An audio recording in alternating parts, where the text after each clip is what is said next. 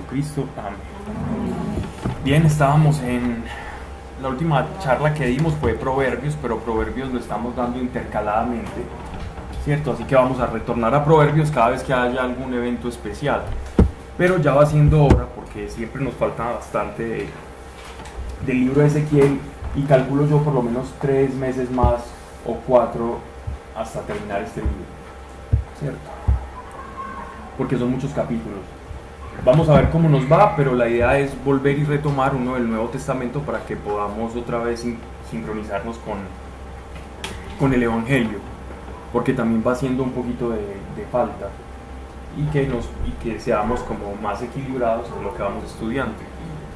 En el libro de Isaías yo creo que pasamos del año, ¿cierto? Del año de estudiar el libro de Isaías. Y nos fue poco más del año. Pero en Mateo también nos demoramos un año y en Apocalipsis un año también. Menos de un año. Claro que sí. No. Usted- Todo. Gato también. clases. Bien. Entonces de pronto ya estaríamos estudiando la posibilidad de, de volver a retomar Apocalipsis. Sí.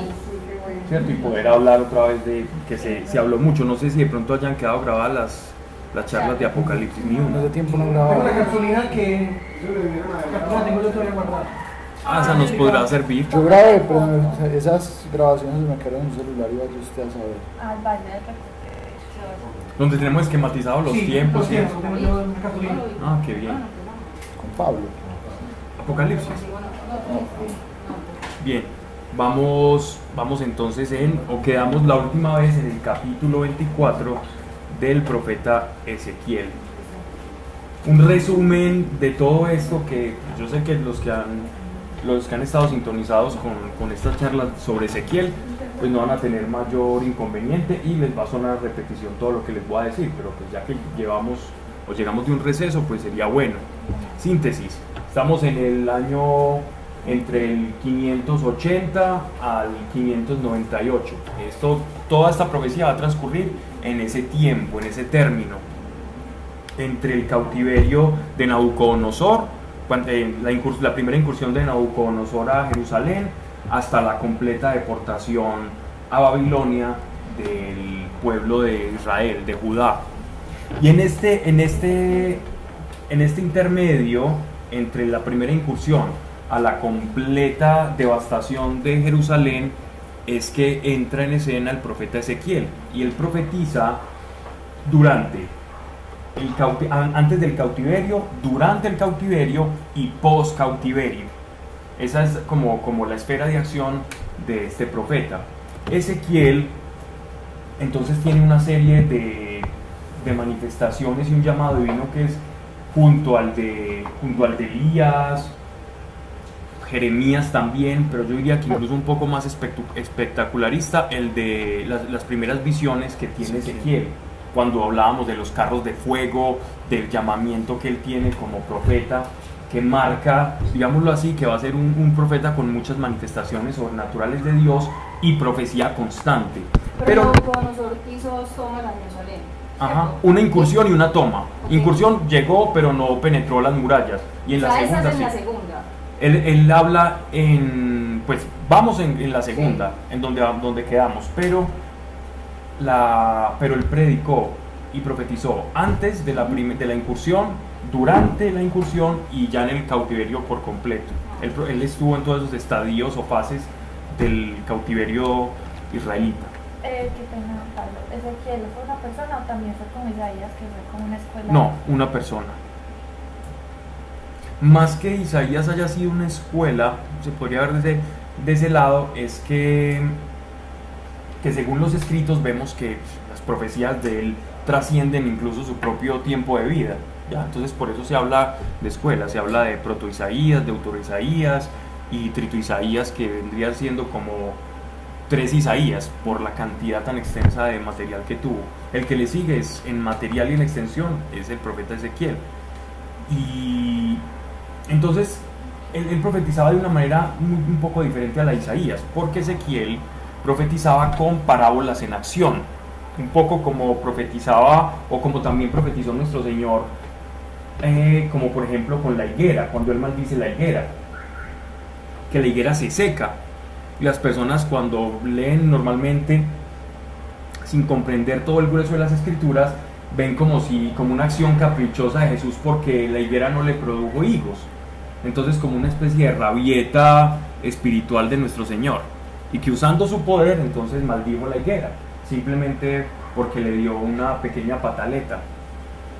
Y esto en realidad era una parábola en acción para que al siguiente día él pudiese enseñarles de la fe y sobre el dar frutos, que es la, a la manera en que gran parte de la profecía del profeta Ezequiel va a ser una parábola en acción. Recuerden que Dios lo enviaba a recostarse sobre los ladrillos, sobre los adobes, eh, incluso lo enmudeció. También la manera en que él se alimentaba, la manera en que él se comportaba, era toda una parábola de lo que le iba a acontecer al pueblo de Israel, como una forma en la que él iba a llamar la atención tanto sobre todo los israelitas que habían que estaban en esos momentos en cautiverio después de la primera toma de, Judá por parte de Nabucodonosor, todo ese grueso de personas eran el público inmediato del profeta Ezequiel. Y a ellos les iba a impactar tanto la forma de vida de, del profeta Ezequiel que indudablemente iban a terminar, eh, iba a terminar llamando su atención y prestándole atención a este hombre tan extraño que lo que hace y todas esas mímicas y todos esos performances extraños y, eh, y proféticos que hace terminan por cumplirse. Eso iba a llamar la atención sobre estas personas y él se iba a ser considerado por el pueblo como un profeta de Dios, de una forma muy extraña, pero profeta al fin y al cabo. Entonces, eh, ya en el capítulo 24, él, estamos ya a punto, él viene profetizando la destrucción de Jerusalén, la caída de los reyes, la caída de Joaquín, eh, cuando se decía se va, se va a voltear el pacto que tiene con, con, con Nabucodonosor, también está hablando o en los capítulos anteriores del, del 20, 22, 23, él está explicando el por qué él va a hacer juicio sobre Israel y sobre su pueblo, da las causas. A través de Ezequiel él les muestra las causas y una de ellas es la idolatría, la soberbia, la falta de misericordia de los líderes religiosos, políticos y los hacendados con los más de- desvalidos, y ya empieza entonces a justificarse la ira divina. Si bien en los, en los primeros versículos él decía lo que iba a pasar ahora antes de que ocurra, eh, ya se nos explica el por qué Dios va a abandonar a Israel y va a hacer que el peso de sus obras recaiga sobre ellos. Y ahí es donde aprendemos en este libro que por más que yo sea parte de un conglomerado social, de un conjunto, de una religión o de un sistema de creencias, si mi sistema de creencias o mi grupo al que yo puedo pertenecer por sí mismo no me va a salvar. Yo no puedo decir, ah, es que yo soy judío, entonces por eso me salvé. Sí, eres judío en, en tu apariencia, pero en tu corazón estás muy lejos de mi ley. Y eso es lo que les está diciendo. Ustedes se están refugiando en que son los, los hombres y el pueblo del pacto, pero su corazón está alejado de mí.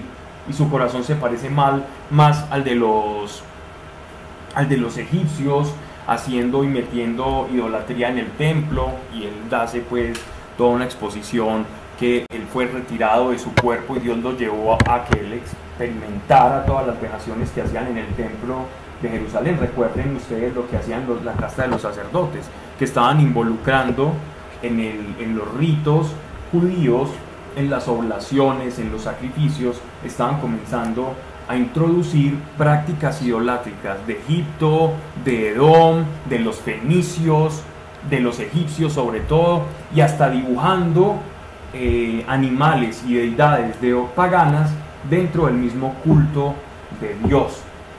Entonces ya con eso, ya, ya Dios le explica al pueblo el por qué Él se retira de Israel. Y ese retiro de Él significa que ya no van a ser juzgados por la mano de Dios, sino que el juicio de Dios va a ser sobre las obras de cada uno. Es decir, es como si perdiésemos el abogado, o el pueblo de Dios perdiese un abogado frente a la causa. El abogado que tenían Los judíos era el cabrito y las ovejas y los sacrificios de animales. Ese era el abogado que ellos tenían. Así como Jesucristo es nuestro abogado, ese quien expía nuestros, nuestros pecados. Por eso dice que tenemos defensor en el cielo, es nuestro sacerdote, es por el que pasamos por, por el que por el que por alto nuestros pecados. De la misma forma, entonces Dios se retira, que era como su, su acreedor, el, el que, y ellos eran los, los deudores de Dios, y esa deuda se pagaba con ese, con ese sacrificio. Al él retirarse, entonces ellos iban a estar a merced de sus propias obras. Pero ¿qué pasa? Dios les muestra en el capítulo 21, 22 y 23 cómo son sus obras. Y sus obras son malas completamente. Y ya pues hemos enumerado algunas. Y en medio de esas obras entonces malas, ¿cuál va a ser el juicio? La destrucción. La destrucción de, de, de, Jerusalén. Nosotros en el nuevo pacto dice eh, nuestro Señor que Él enviará, que Él nos envía, que Él nos otorga un abogado, un defensor ante, ante las cortes del cielo y es el Espíritu Santo. El Espíritu Santo es como si fuese nuestro abogado, el Parácletos.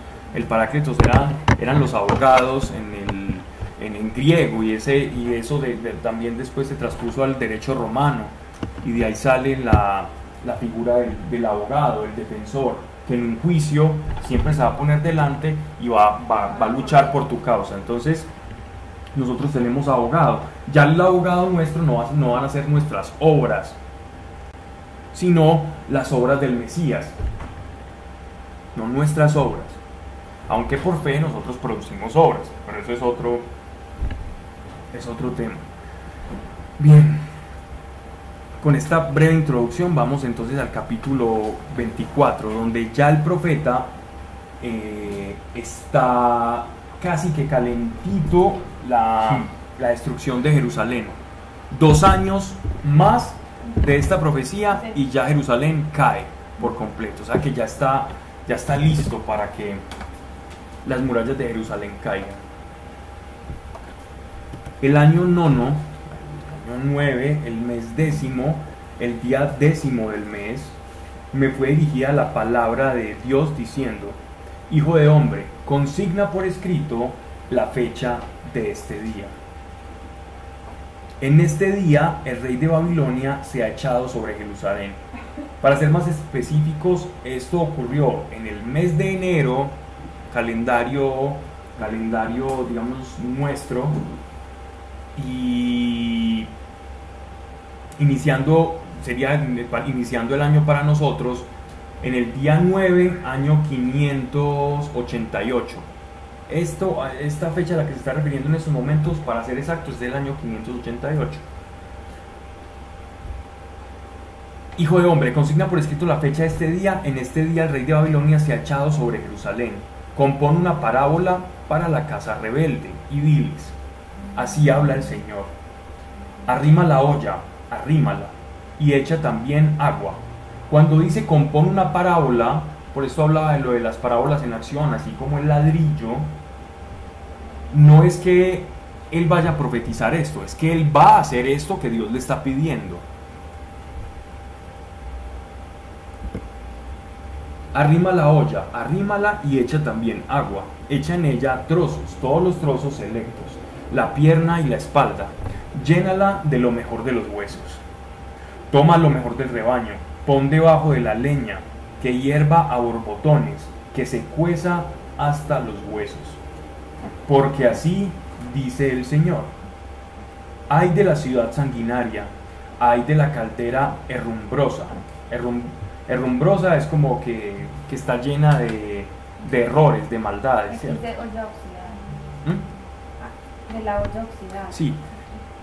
Eh, se está refiriendo con herrumbrosa a las maldades de, de- Israel, de, de Judá, ¿cierto? Esa es como la metáfora.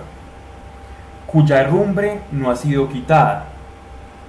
Váciala trozo a trozo, sin echar suerte sobre ella, porque tiene dentro la sangre suya, la ha derramado sobre piedra lisa, no la derramó sobre la tierra para que la cubriese el polvo. para provocar la ira y traer la venganza. Coloqué su sangre sobre una piedra lisa, sin que pueda cubrirse. Por lo cual, dice el Señor, ay de la ciudad sanguinaria, también yo aumentaré la hoguera. Acumula, acumula leña, atiza el fuego, cuece la carne y condimenta la mezcla. Que se quemen los huesos, que se cueza la carne. Deja vacía sobre las brasas, deja la vacía sobre las brasas, que se ponga al rojo y se caliente el cobre, y se funda dentro de ella su suciedad, y se consuma su herrumbre. En vano me fatigué, no desapareció su herrumbre ni con fuego. Es execrable tu suciedad, yo querido, he querido limpiarte, pero no te has limpiado. No quedarás purificada de tu suciedad hasta que no derrame yo mi fuego sobre ti. Yo Dios he hablado. Vendré, lo haré, no me volveré atrás. No tendré piedad, no me arrepentiré. Esta palabra aquí, arrepentimiento, significa no me volveré atrás o no echaré para atrás mis designios. No sé qué expresión utilizan. Pues yo creo que es más acorde esa traducción. ¿Alguna otra traducción diferente a arrepentimiento? No, no tendré piedad ni compasión. Me parece que está más acorde a la palabra utilizada. Lo que pasa es que esta versión está directa de la Septuaginta y la palabra que utilizan es del griego arrepentimiento. Según tus caminos y tus obras, así serás juzgada. Esto tiene ya más relación con las obras. Entonces, miren que Dios, al Dios retirarse, son las obras las que nos van a dar a nosotros. Si Dios no estuviese, si nosotros no tuviésemos el sacrificio de Cristo, nosotros responderíamos con nuestras propias obras. ¿Y cómo son las obras de alguien que no conoce a Dios? Difícilmente van a ser obras dignas de arrepentimiento. Y las obras no son filantropía. Según tus caminos y tus obras, así serás juzgada, dice el Señor Dios. Y ya Él ha juzgado cuáles son las obras de Israel. Entonces, en esta parábola lo que hizo Él fue tomar una olla gigantesca, la, mezcló, una olla completamente destruida, marchita, dañada, herrumbrosa, oxidada, mete a esa olla un montón de carne, carne buena, que se supone que era buena, que era su, su pueblo. Esos trozos de carne, que era lo mejor, es su pueblo. Lo mejor que había hecho Dios de ellos. Por eso Él dice, toma lo mejor y ponelo ahí, ponlo a cocer y atízalo y ponle fuego. Porque de esa manera Jerusalén, la ciudad amurallada, con su inmoralidad y con toda esa herrumbre que significa la, maldad moral de, la, de, aquello que no se arrepintieron, idolatría, latrocinios, eh, ese ser ventajosos con los más necesitados, en los, en, los días del perdón, no perdonaban las deudas, sino que antes hacían que las personas eh, tuviesen una, una deuda aún mayor. Y entonces todas estas prácticas inmorales que se alejaban de la ley, de los principios que Dios les había dado, era lo que constituían para ellos esa herrumbre. Y esa herrumbre se cocía con esa carne que Dios había preparado y separado buena y atizada con el fuego, lo único que iba a producir era un caldo de destrucción para ellos. O sea, que era una sopa que se iba a consumir y que todos, me imagino, los que lo veían, se iban a sorprender de las locuras que estaba haciendo Ezequiel. Ya lo habían visto tirarse a dormir al sol y al agua sobre un ladrillo, un ladrillo con, con un mapa de Jerusalén. Lo habían visto quedarse mudo completamente y haciendo las cosas más extrañas pero que se cumplían. Ahora, ustedes imaginan este hombre con una olla gigantesca haciendo una comida con la mejor carne pero dejando que eso se, se queme. Eso llamó la atención sobre ellos. ¿cierto? Entonces de esa forma Dios llamaba la atención con una parábola en acción para que aquellos que todavía pensaban que Israel se podía salvar y que Jerusalén tenía salvación y que oraban por eso, supiesen cuál era el grado de pecado y de sentencia que Dios había dado sobre, sobre Jerusalén. Y la sentencia es esta, me retiro para que sus obras los juzguen. Y sus obras los, los llevaron a la destrucción, a la aniquilación y al sitio por parte de las tropas de Nabucodonosor. Bien, fueme dirigida la palabra de Dios diciendo, Hijo de hombre, voy a quitarte de repente la delicia de tus ojos.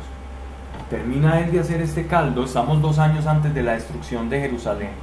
Y él le dice, Hijo de hombre, voy a quitarte de repente la delicia de tus ojos. Él le está profetizando la muerte de alguien, que más adelante pues vamos a ver quién es, la muerte de alguien querido. La delicia de tus ojos, si leemos el cantar de los cantares, es una manera en que el rey se refiere a la reina o el hombre a su esposa, ¿cierto? A eso le llama la delicia de sus ojos. Pero no te lamentes ni llores, no derrames una lágrima, suspira en silencio sin llevar luto por el muerto, ponte el turbante en la cabeza y calza tus pies no te cubras la barba ni comas el pan del duelo. Por lo menos algo sabemos de la apariencia física de Ezequiel. De rey David sabemos algunas cositas, de Saúl también, de Ezequiel también. Suspira en silencio sin llevar luto por el muerto, ponte el turbante en la cabeza y calza tus pies. No te cubras la barba ni comas el pan del duelo. Esto es bien interesante porque nos están hablando de la manera en que ellos tenían su cortejo funerario. Y es que ellos hacían una cena de luto, donde alguien decía unas palabras eh, y, actuaban de diferente manera como el día normal. Un luto para, para el pueblo judío era muy importante. Entonces, miren, dice, ponte el turbante. Que en los duelos las personas o se rapaban la cabeza o se la descubrían enseñar de luto. Otro, y calza tus pies, andaban en señal de luto también descalzos, según aquí nos están, nos están hablando, y que uno cuando, cuando contrasta con las costumbres judías, efectivamente era así. Y, y el luto podía durar semanas. Y el pan del duelo era, era, era lo, que, era una cena que se hacía en honor a la persona que moría. Yo había estado hablando al pueblo por la mañana y a la tarde murió mi mujer. Aquí está hablando Ezequiel. La pregunta es, entonces Dios para profetizar mata a la esposa. esa es una forma de, de observar la profecía. No podría ser, y Dios sabiendo qué día y qué hora tenía destinado para llevarse a su mujer utiliza para profetizarle sobre Israel o sobre Judá. Entonces yo puedo, yo puedo leer, y aquí ya entra la, como, la, manera en que yo observe, o como víctima, o como si Dios simplemente utiliza personas para matarlas y profetizar, o en su omnisciencia, Dios, sabiendo que va a pasar esto, le dice, mira, quitaré, porque la vida así depende, el día del llamamiento que nosotros vayamos a su presencia, ese día es el día de Él, no es nuestro día. Entonces por eso lo llama así. Sin importar si fue lo uno o la otra, eso queda como a criterio de, cada persona, la discreción o a la intimidad que tenga con el Espíritu para, para comprenderlo. Lo que sí tenemos es que este hombre, como profeta, su vida iba a ser una profecía continua y lo hablábamos cuando enseñábamos sobre el Evangelio, el Evangelio de Mateo, y hablábamos de la vida de Juan Bautista, que el profeta encarna el mensaje. Todo profeta de Dios encarna el mensaje que va a transmitir. Por eso a Jesús le lo contradecían, le replicaban y le intentaban poner en trampa, ¿no? Y le decían, bueno, ¿y usted por qué no tiene el modus vivendi que tienen los profetas o que tiene Juan Bautista que nosotros reconocemos? Porque los fariseos, según algunos historiadores judíos, reconocían que Juan Bautista venía o tenía una misión de lo alto. Estamos hablando de los fariseos, los mismos contradictores de Jesucristo y de su misión, ministerio y venida a este mundo, reconocían muchos de ellos a Juan Bautista, porque sus palabras eran menos escandalosas que las de nuestro Señor Jesucristo.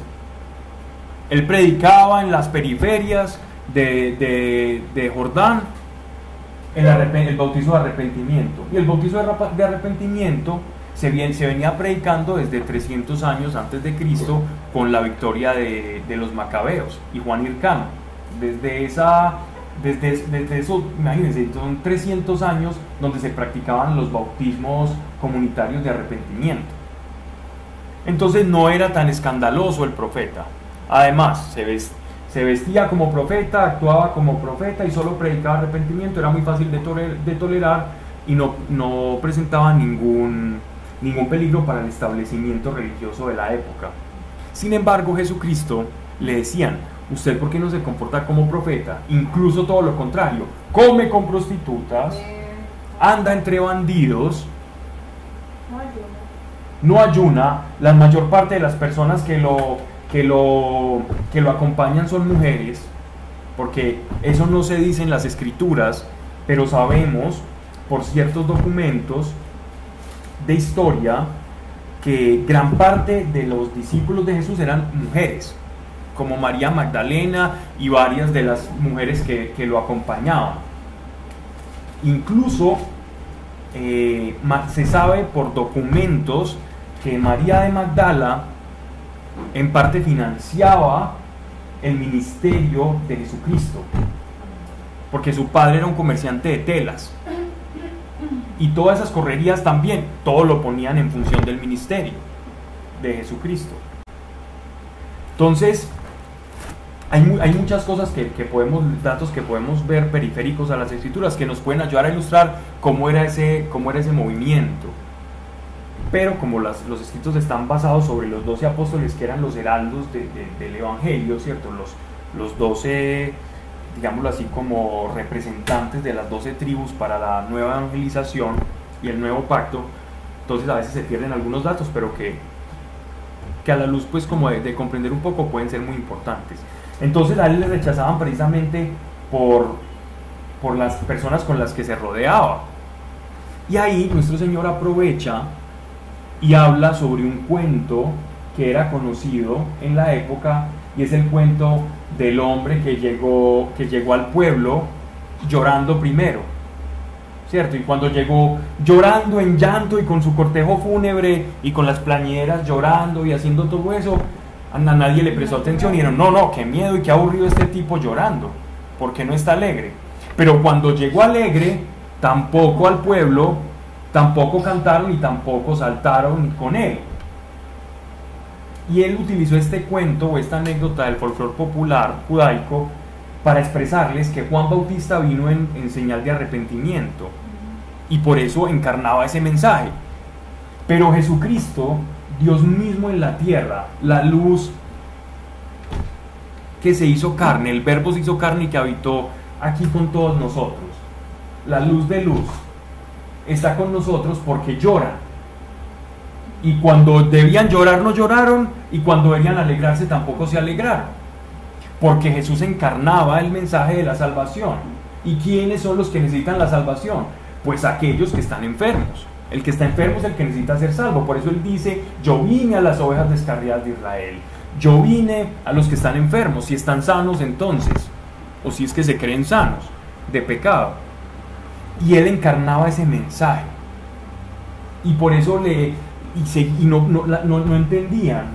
Sabiendo que el profeta encarnaba el mensaje, no entendían el mensaje que él traía, que era de una buena noticia de la salvación y el gozo de la salvación. Y por eso cuando, cuando él les decía, "Algo- en un día vendrá o ocurrirá que el novio les será quitado, y ahí sí llorarán y ayunarán. Porque los discípulos de Juan Bautista y los fariseos contradecían a los apóstoles y les decían, miren, es que ustedes no ayunan. Entonces nosotros no tenemos que ayunar. Depende. Sí, eso, o sea, a veces unos dicen que sí, otros dicen que no. Lo importante es si tenemos o no que ayunar, sino para qué.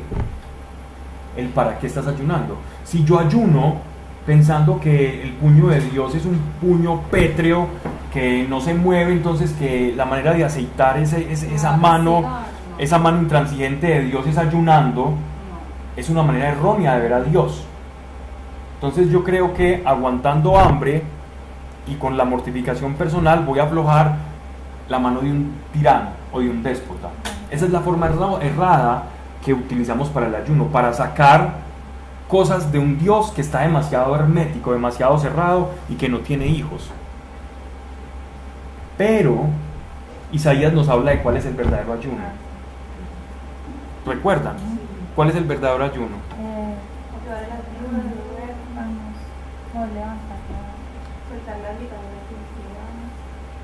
Eh, Ese es el verdadero ayuno. Pero entonces, ahora viene la pregunta, bueno, entonces, ¿para qué el ayuno? El ayuno tampoco se utiliza, se utiliza para expulsar demonios. Un demonio se ríe si vos comiste hoy panelitas o no comiste. Si vos no desayunaste o si desayunaste. Vos no vas a expulsar a un demonio con la carne, sino con herramientas espirituales. Entonces, ¿para qué es el ayuno? El ayuno se ayuda a.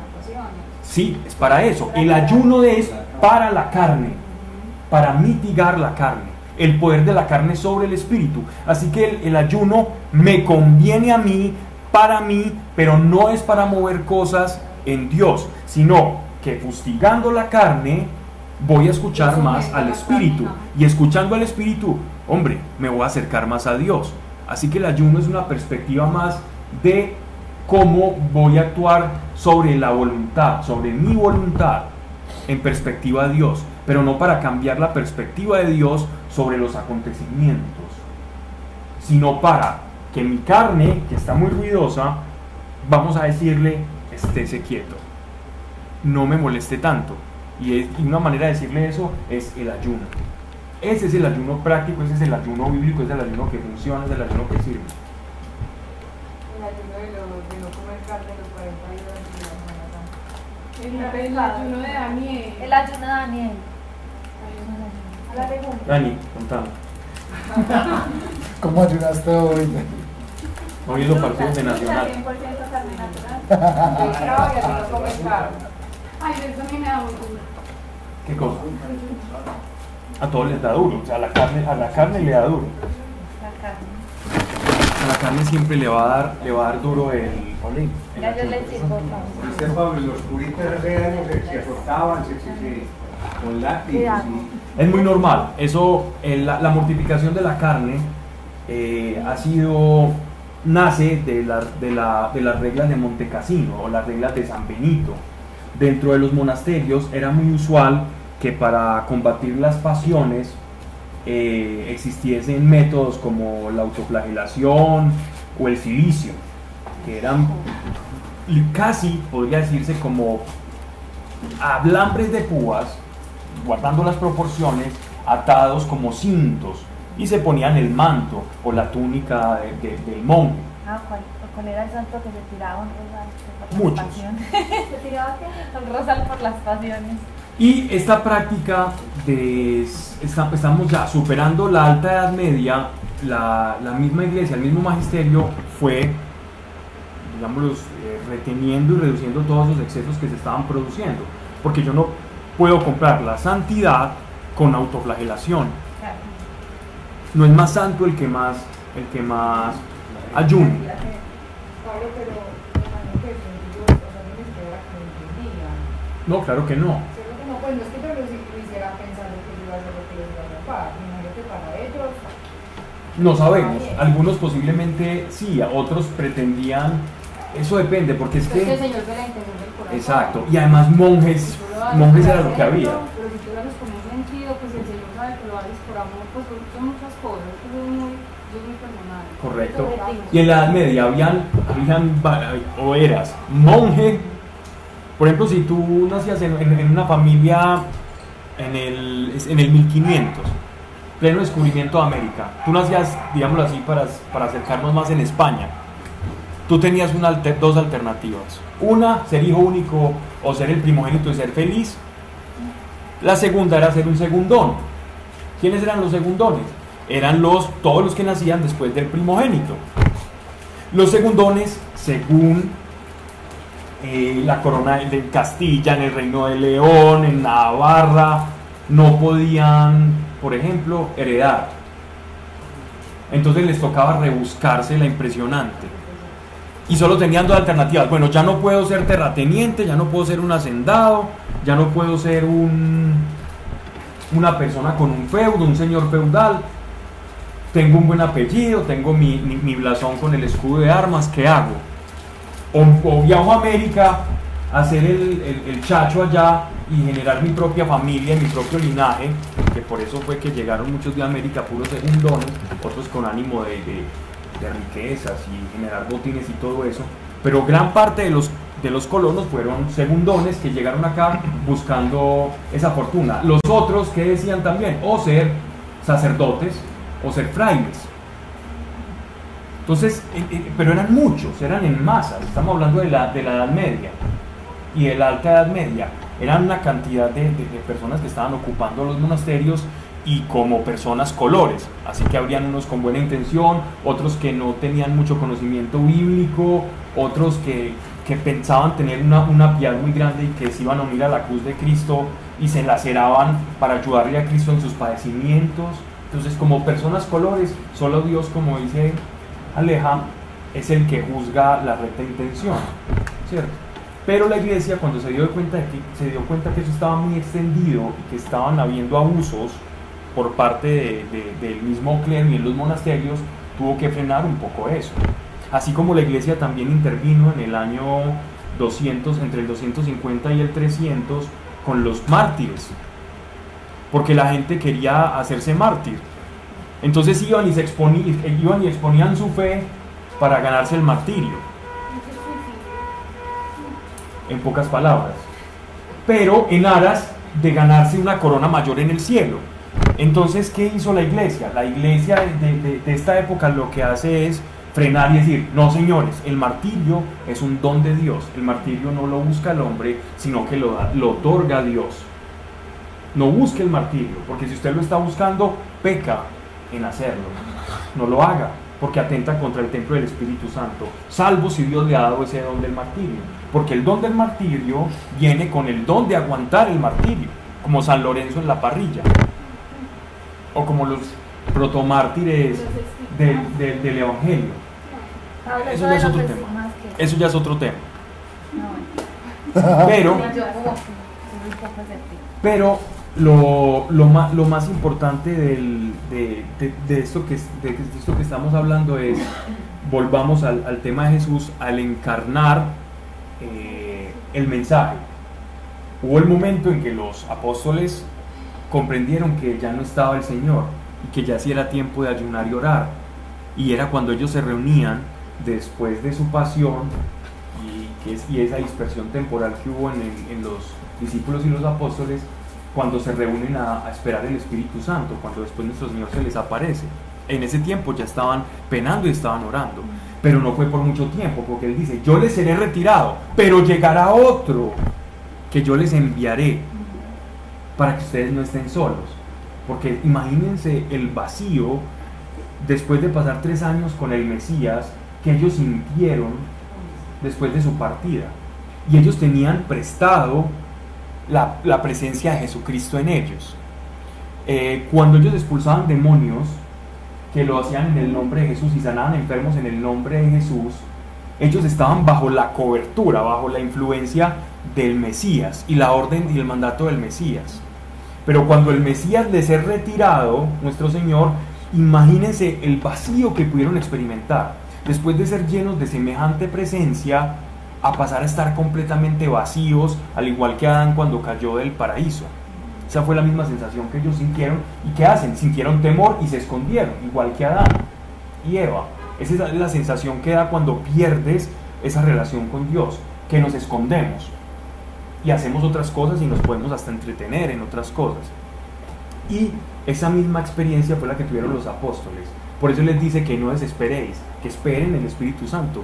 Y cuando llega el Espíritu Santo, otra vez ellos vuelven y retoman esa unión a Dios y ya no se vuelven nunca a sentir solos. Dejan esa, esa sensación de vacuidad y de soledad que, el ser humano normalmente experimenta, que lo lleva a tener una búsqueda como por lo trascendente. Entonces, volvamos aquí al, 588 a.C., a Ezequiel, y vamos a ver entonces cómo eh, él está encarnando con su propia esposa el mensaje. A la mañana siguiente hice lo que me había mandado y la gente me decía, no nos explicarás lo que significa lo que haces. Así que él ya se había ganado su público, es decir, ya la gente estaba pendiente a ver qué locura hacía el profeta, pero que no fallaba, era loco pero no fallaba. Bueno, ¿con qué resultado? Y resultó que ahora estaba haciendo una comida y donde nadie estaba comiendo y se le estaba quemando ese caldo que, que hacía ahí. Ese guiso, ese puchero que estaba haciendo ahí ya se le estaba pasando. Entonces ellos ya me imagino que estaban súper animosos a saber qué, qué era lo que les iba a decir. Incluso esperando buenas noticias. Porque bueno, ya lo había visto hacer cosas muy inverosímiles, pero ahora veían que su esposa se había muerto y él estaba como si nada y, y después de haber cocinado una cosa, este tipo, ¿qué? ¿Qué es esto? ¿Qué es esta demencia, lo que está ocurriendo acá? Pero ya tenía reputación. Yo les respondía, Dios me ha hablado diciendo, di a la casa de Israel, así habla el Señor Dios. Ya la explicación de todo esto. Mirad, voy a profanar mi santuario, gloria de vuestra fuerza, refiriéndose a la esposa, porque ellos, o Israel, es la esposa de Dios. El símil de Israel es la esposa, igual que, la, que, Cristo, que la iglesia es la esposa de Cristo. Israel contrae nupcias mediante el pacto en el Sinaí con Dios, con el Dios del pacto. El matrimonio es un pacto y ellos están bajo un pacto y nosotros estamos bajo un pacto, sellado con sangre, con la sangre de nuestro Señor. Y este pacto estaba sellado en la sangre y en el linaje de los varones que a través de la circuncisión y de esa sangre, unidos a los sacrificios de los corderos, hacían efectivo el pacto del Sinaí. Dice, di a la casa de Israel, así habla el Señor, mirad, voy a profanar mi santuario, gloria de vuestra fuerza, delicia de vuestros ojos y anhelo de vuestra alma. Vuestros hijos y vuestras hijas caerán a la espada, y entonces haréis vosotros lo que ahora hago yo. O sea, el profeta, no os cubriréis la barba ni comeréis el pan de duelo. Es decir, cuando ustedes se enteren lo que va a ocurrir acto seguido de esta profecía con Jerusalén, ustedes no se van a doler como quien duele a un ser querido, sino como alguien que por causas justas pereció con ese tipo de muerte. Os, no os cubriréis la barba ni comeréis el pan del duelo, llevaréis en vuestra cabeza los turbantes y calzaréis vuestros pies. No os lamentaréis ni lloraréis, sino que os consumiréis en vuestra iniquidad y gemiréis unos con otros. ¿Saben esto en qué se sintetiza? Es como que Dios les está pidiendo al no hacer lo que normalmente ellos deberían hacer ante una muerte del una destrucción del templo, de sus familiares que muchos habían quedado atrás, amurallados en la ciudad de Jerusalén, era no van a llorar, no van a gritar, van a reflexionar el por qué esta generación pereció. Lo que está pidiendo Dios sobre ellos es reflexión. Ezequiel será para vosotros una señal. Cuando esto llegue, haréis vosotros lo que Él hace ahora. No es que Dios le esté hablando al pueblo, sino que Ezequiel está hablando como en tercera persona sobre, so- en segunda persona so- sobre sí mismo. Y sabréis que yo soy Dios. Y tu hijo, y tu hijo de hombre, el día que yo les arrebatare a ellos su fortaleza, el orgullo de su gloria, o sea, el templo, la delicia de sus ojos, el anhelo de sus almas, sus hijas y sus hijos vendrán a ti vendrá a ti un huido para darte la noticia, y aquel día se abrirá tu boca a la llegada del fugitivo y hablarás, no estarás mudo, y serás señal para ellos, y sabrán que yo soy Dios. Eh, ¿Qué ocurre? Recuerdan, ustedes dirán, bueno, pero si él está mudo, entonces ¿por qué está profetizando? Él tuvo dos episodios de enmudecimiento. Él quedó muteado dos veces, en dos ocasiones. La primera fue, recuerden ustedes, cuando él estaba profetizando lo del ladrillo, sobre el ladrillo, él queda mudo, para que sea más llamativo la palabra, incluso para que él pueda cumplir su profecía a cabalidad, tal cual Dios le está reflejando le está dando la visión, porque él tenía visiones. No simplemente escuchaba la palabra, sino que tenía visiones y sobre la visión él trazaba eh, todo el croquis de, del, el- o el plano de, la ciudad amurallada de Jerusalén. Y la gente cuando veía un hombre silente, completamente callado y haciendo todas las cosas, más iba a llamar la atención.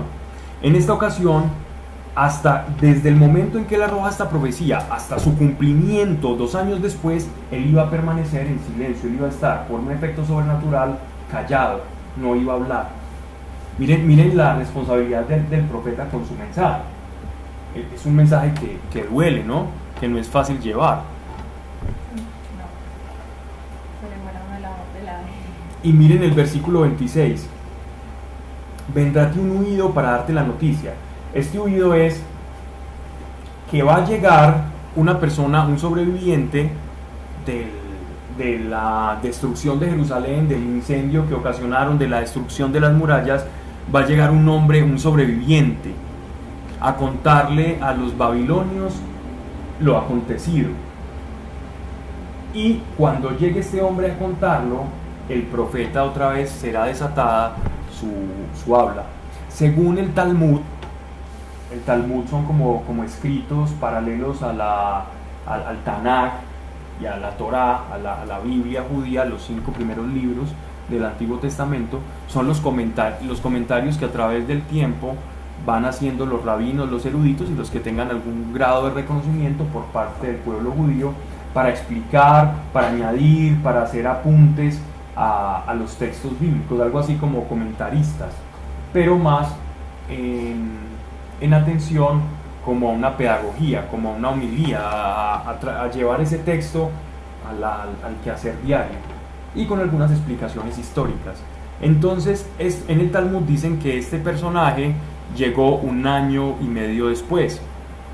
Según la Septuaginta y algunos comentaristas de la Septuaginta, habla de que seis meses después llegó este emisario, ¿cierto? Después de la, de la, de la destrucción. Entonces ya saber si un año y no, o, o seis meses, que son las dos versiones que tenemos, la cosa es que llegó y sabemos históricamente, bíblicamente, que Jerusalén fue destruida. Bien.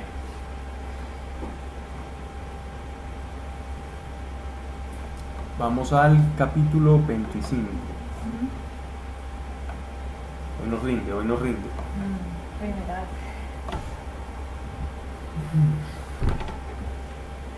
Hasta el todos vamos bien, ¿cierto? Yo creo que toda la misma escritura está muy clara.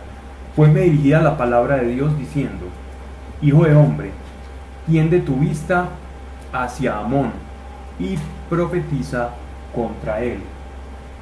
¿Quién era Amón? ¿O quiénes eran Amón? ¿O qué territorio era el que comprendía Amón? Resulta que si nosotros tomamos un, mapa de- del cercano, del mediano, cercano y mediano oriente, nos vamos a encontrar con toda una franja, eh, una franja costera. Eh, esa franja costera estaba dividida entre lo que es lo que era la, la ciudad de Tiro y de Sidón, que era Fenicia, en todo el ala occidental. Hacia abajo estaba, hacia, hacia, hacia el este se encontraba eh, el reino de Israel, hacia el sureste de toda esa franja se encontraba el reino de Judá, más hacia el sur se encontraba lo que se conoce como el reino de Idumea o los o Edom. Hacia el lado, cruzando el Jordán, se encontraba los moabitas, los moabitas, que es hacia el, hacia el este de Judá, y más y hacia arriba, hacia el norte, se encontraba Amón o el reino de los amonitas, en Transjordania, cruzando el río Jordán. fueron los amonitas grandes enemigos de los israelitas y, fuera, y fueron piedra de tropiezo para, para ellos durante toda la vida, desde que llegaron a Canaán con José hasta, imagínense, hasta, hasta los días de los macabeos. Fueron piedra de tropiezo para ellos. Estos, eh, este, este, este reino de Amonita, Amonita eh, tenía una particularidad y es que fueron, fueron ellos la última tierra por la cual, recuerden cuando veíamos el Éxodo, bajo la cual Moisés pudo llegar allí y en una montaña alcanzó a ver a toda la tierra prometida y dice que allí Moisés expiró, que allí Moisés dejó su vida. Y hay unas leyendas paralelas judías, unos textos apócrifos que dicen que el, que el ángel Miguel disputó el cuerpo de Moisés con Satanás, que después Judas, en la, en la carta de Judas habla algo de Santiago, Judas es Judas, que habla, cita, cita este texto refiriéndose a, a la manera en que Miguel no reprende a, a Satanás, sino que dice el Señor te reprenda, como para, para ponerse en la autoridad que es el Señor el que reprende. No, estamos hablando de, de- un texto, de un texto paralelo, todo eso que cita, que, que cita Judas. Cuando hablemos, ya hablamos de Judas, por ahí hablamos de ese texto ya. Dice,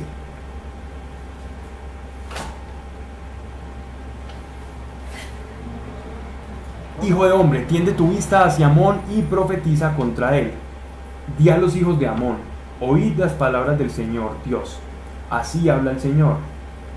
Pues que tú dijiste bien cuando era profanado mi santuario y la tierra de Israel era asolada y llevada a la casa de Judá al cautiverio. Esto está claro.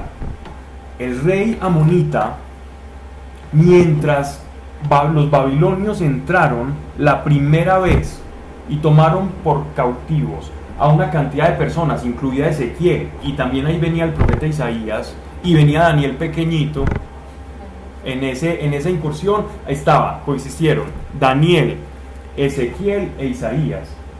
Pasa que Daniel estaba pequeño y iba también con, con, otros dos, con otros tres jóvenes, que en el libro de Daniel es espectacular, donde nos narran cómo, cómo, cómo Dios entró directamente allá a hablarle a Nabucodonosor y, y él cae en una especie de licantropía, era Dios, como estos tres jóvenes allá en Babilonia son rescatados del fuego por una figura angelical, sobre las 70 semanas, profecías para el final de los tiempos.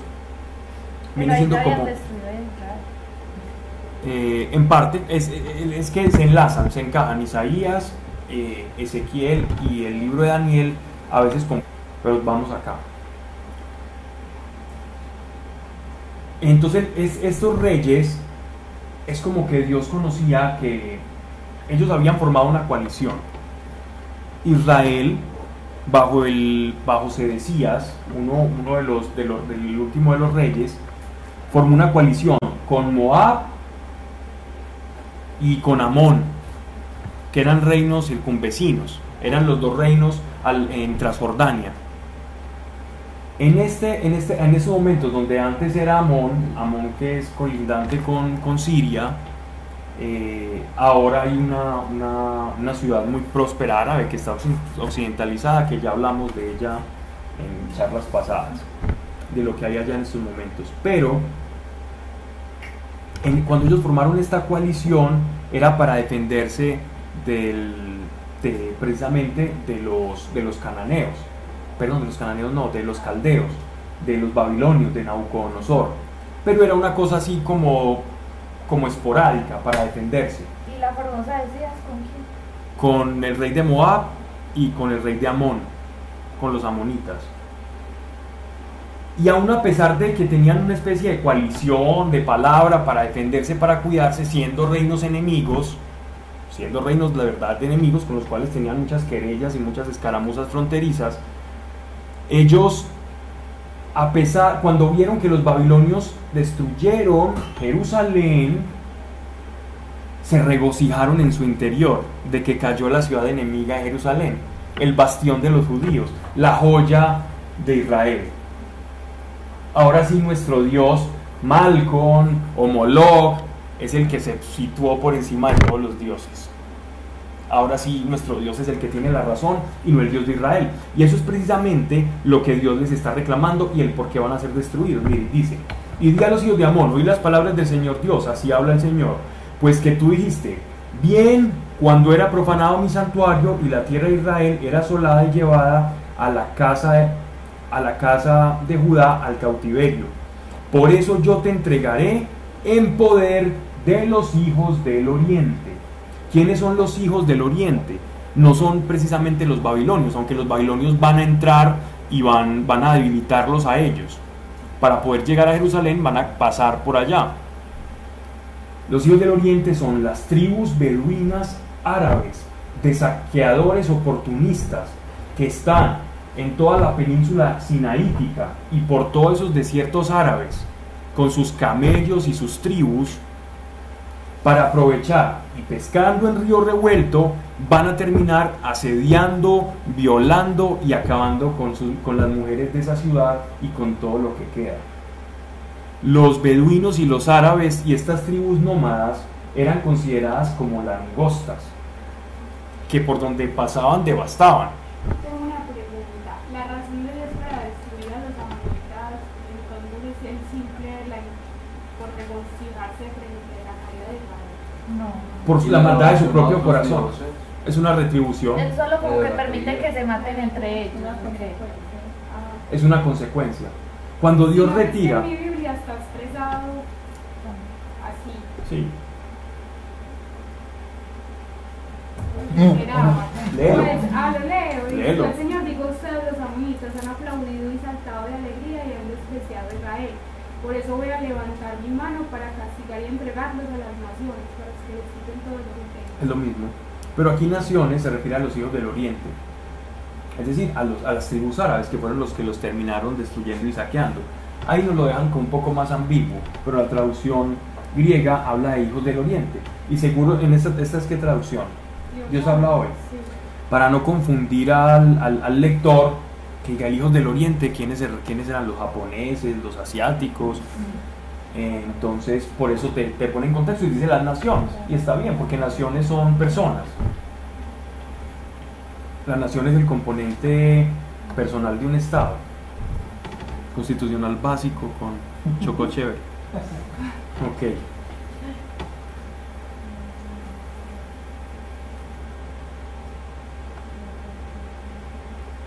Que pondrán en ti sus campamentos. Por eso mira que dice, pondrán en ti su campamento y alzarán en ti sus tiendas. Los beduinos, los hijos del oriente, y comerán tus cosechas y beberán tu leche. Y haré de Rabá, era la capital, pastizal de camellos, por donde iban a pastar estos tipos. Y es que estos beduinos eran considerados como gentuza. Es más, un, pequeño dato. Todo lo que nosotros vemos hoy y admiramos, como Dubái y todos los lo que conforman los Emiratos Árabes Unidos, Arabia Saudita, todos estos países son puras tribus beduinas que por fortuna encontraron petróleo. Si tú conoces o has hablado con alguien que conozca las costumbres de uno de esos jeques árabes, eh, te, te impactaría las costumbres que ellos tienen. Conozco a alguien que les prestaba, o que, que era del sector hotelero, es del sector hotelero, y a veces les prestaba a ellos solo para convivencia un piso del hotel. Y me decía que ellos tenían que pagar tres o hasta cuatro veces más por el estado en que dejaban los pisos del hotel que ellos les prestaban, por las costumbres tan diferentes que tienen. Porque ellos simplemente en, en recientes años encontraron una fortuna que no tenían y siguen viviendo así, por eso las leyes de allá, y a eso súmele pues, la, pues la sharia y, y la ley musulmana y todo esto. Pero ellos en parte no, o sea, como que yo entiendo que a veces la riqueza viene como el pueblo, pues como judío, por allá, tiene como una bendición de Dios en la riqueza. Eh, eh, estamos, en, eh, estamos en lo correcto. Hay, hay algo que se llama bendición y algo que se llama riqueza. Cuando un judío dice shalom, Y allá todos se- saludan allá todo el tiempo, todas las culturas. No solamente está diciendo la, la paz espiritual, está diciendo, sí, salam es lo mismo que shalom versión árabe. Y allá me dicen que todo el tiempo se saludan así, todo es un verbo, o sea, todo el lenguaje con ellos es como de bendición y, y todo es así. porque son hermanos. Pero salam, la palabra salam deriva de shalom. Aunque si tú le dices es un árabe, lo ofendes y dice no, es al revés. Es porque, no, yo no entendía, es porque dicen al chala como que en las manos de Dios, que todo lo dicen así, como que mañana nos vemos al chala. De hecho, por aquello de los moros, eh, los moros en España, todo el tiempo que, habi- que habitaron, y allá está en el castillo de la Alhambra y todo eso, eh, vas a ver que en el lenguaje nosotros decimos mucho, y sobre todo aquí en Antioquia, ojalá.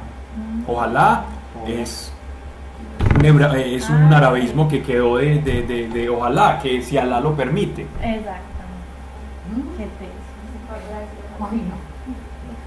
Qué paisa. Ya sabrán si lo siguen, ya sabrán si lo siguen utilizando sabiendo de dónde viene. Pero si Alá quiere, más bien. Y eso se quedó en el español.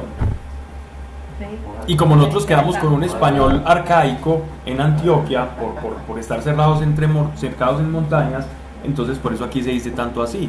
Porque nos quedamos con muchas frases del español de la colonia, como por decir el, el de cuando uno dice marrano o berraco.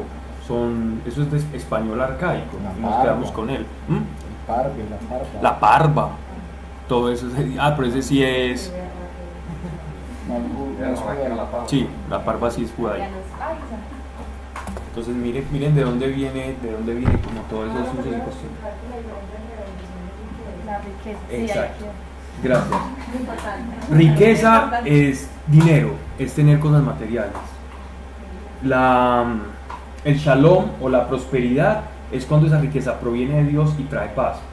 Eres rico y tienes paz. Eres rico y tienes la capacidad de disfrutar de tus riquezas, porque Dios da las riquezas y la capacidad de disfrutar de ellas. ¿Quién decía eso? Eh. Nos demoramos como cuatro meses leyendo La bendición de Sí, señor. el Eclesiastés. El rey Salomón decía. Dios da, la capa- Dios da la riqueza y la capacidad de disfrutar de ellas. Yo conozco muchas personas con la una y no con la otra.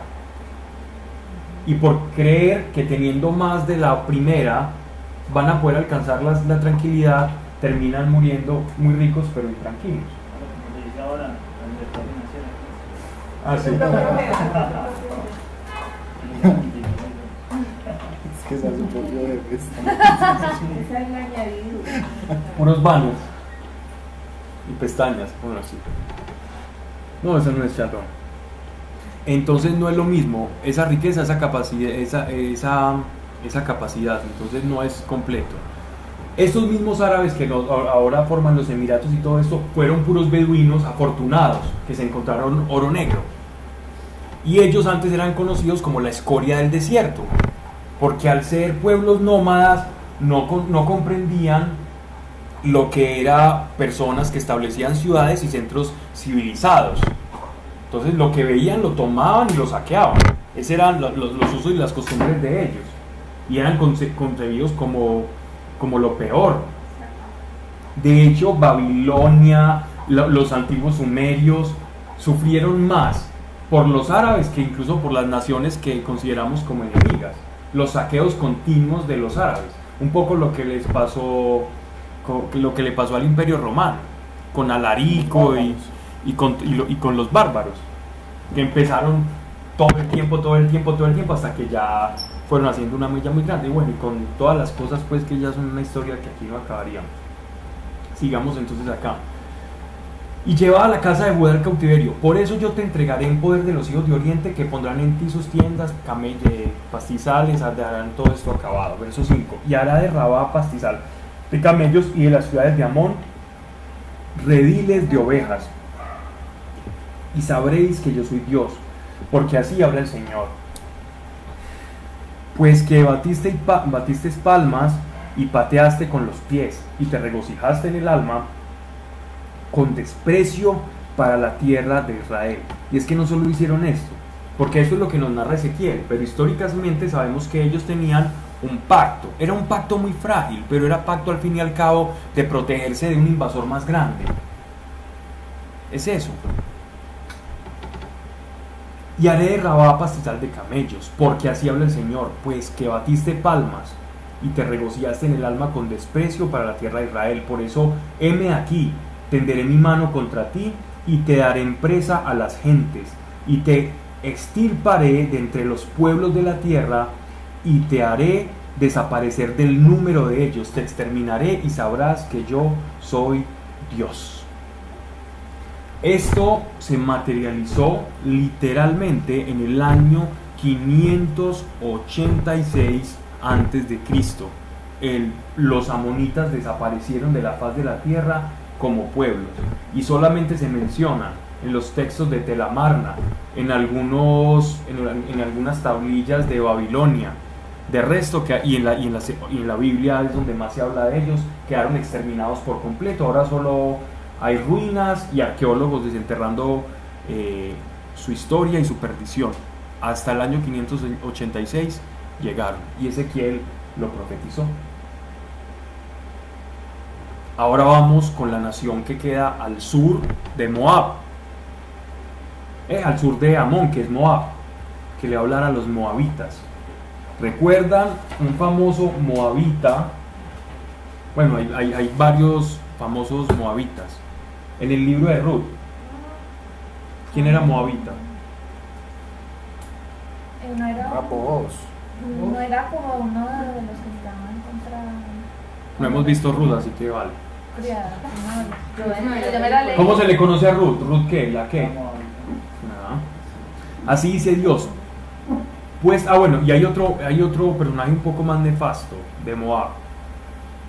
Y es, ¿recuerdan el profeta de Balaam? Cuando estaban cruzando después del éxodo, que le habla al burro.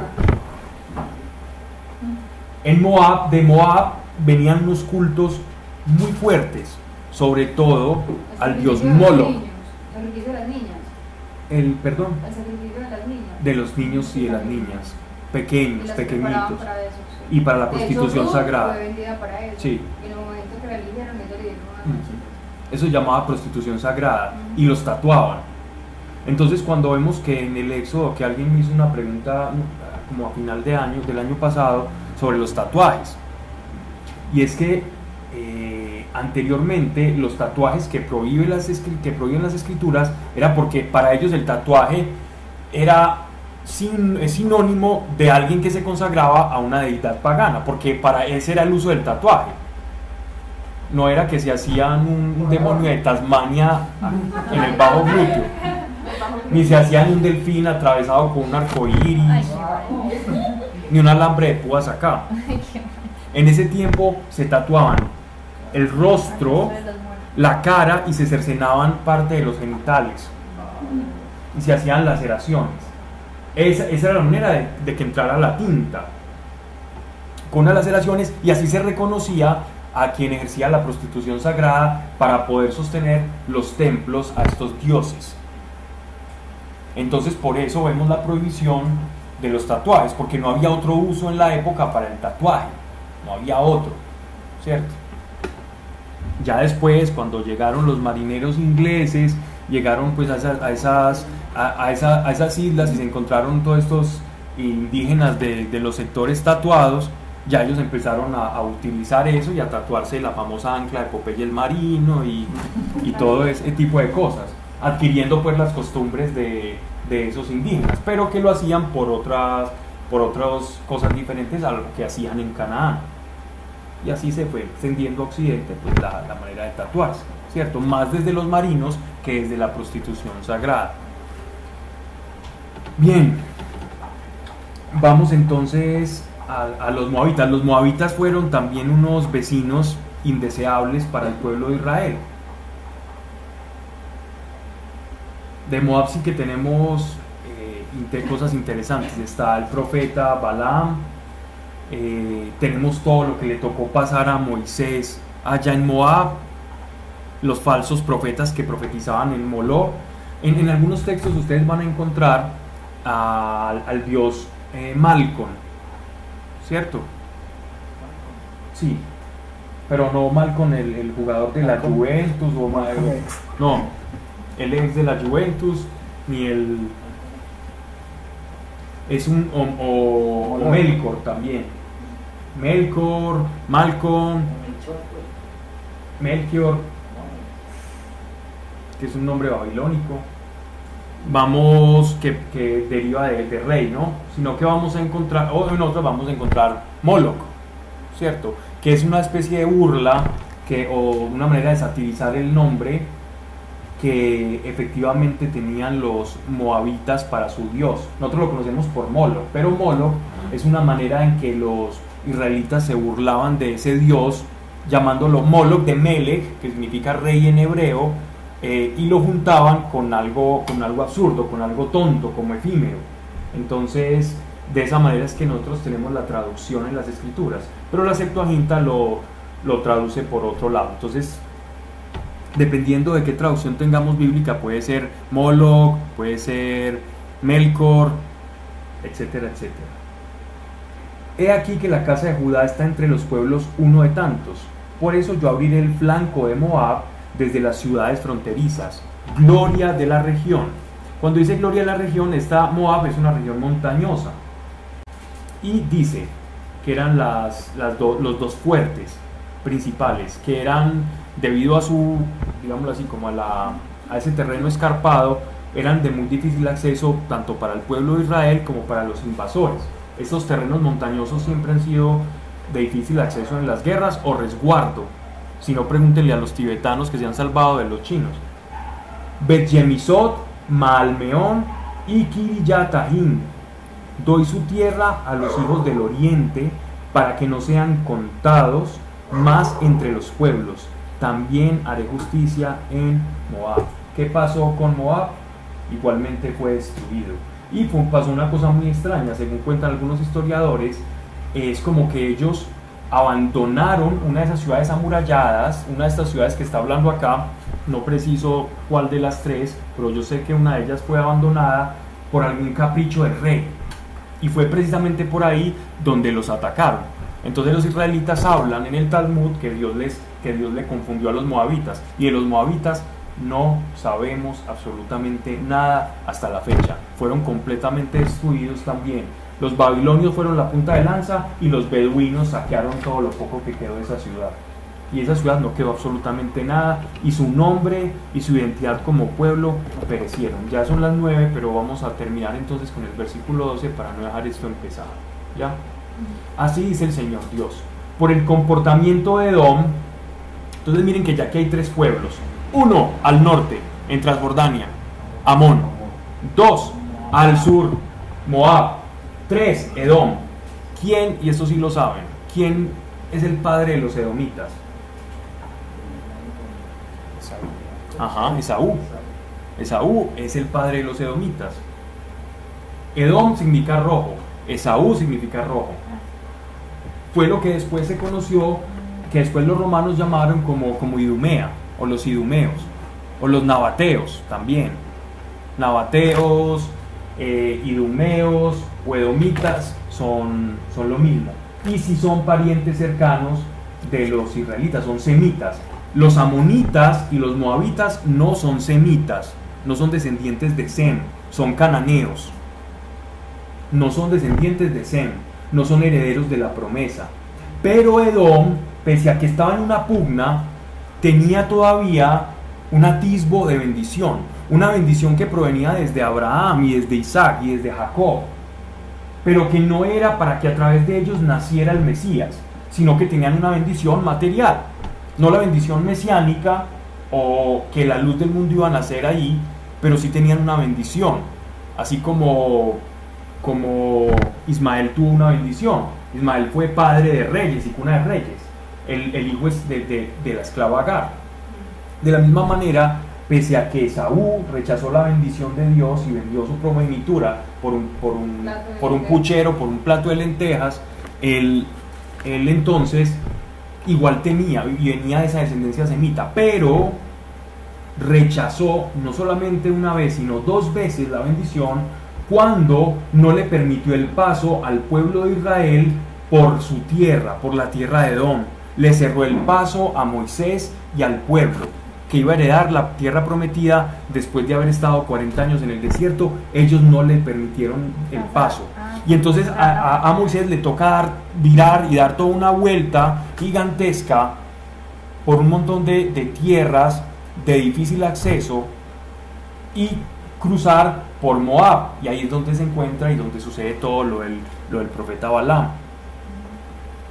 Entonces miren que esta, esta es una nación, siendo primos hermanos, que no los dejó pasar y, y ahora eran eran enemigos y también se habían regocijado con la caída de Israel. Y se habían vuelto en un pueblo completamente idolátrico. Sí, Sí.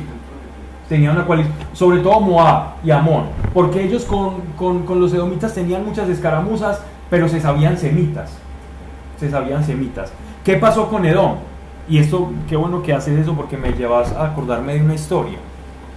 Edo- cuando uno lee la batalla de los macabeos, los macabeos estamos hablando de más o menos, esto empieza, esto que les voy a, les voy a narrar es en el año 192 antes de Cristo cuando surge una casta de, de personas que se llaman los asmoneos, que eran más o menos descendientes de estos últimos eh, edomitas. Estos que eran primos hermanos de los, de los judíos, nace como una casta de rebeldes que se hacen llamar los macabeos, la revolución macabea. El último de ellos, que fue el que combatió o el, o el que eliminó a los edomitas, fue Juan o Johanán Hircano, que fue un sacerdote en el año 192 antes de Cristo. Él eliminó a Edom, pero lo eliminó de una manera muy curiosa. Él les dijo, o se, se anexan a nosotros o los barrimos y los eliminamos, los barremos. Ya Dios nos dio la autoridad para hacerlo. O se convierten o los barremos.